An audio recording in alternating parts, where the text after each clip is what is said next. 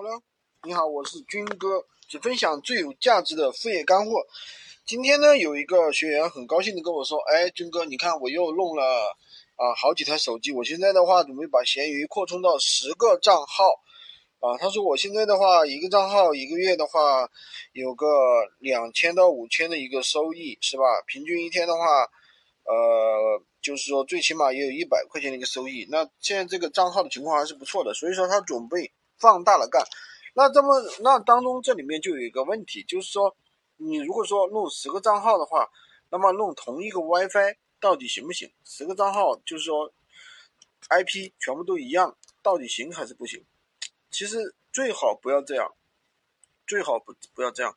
如果说你号比较少，两个号其实是没有什么问题的。如果号你的号特别多，都扩充到十个号了，如果说你有同一个 WiFi。可能平时也不会有什么问题，但是如果说一旦违规呢，这个就不好说了，对不对？引起可能引起一个账号违规，可能引起其他账号的一个啊限流。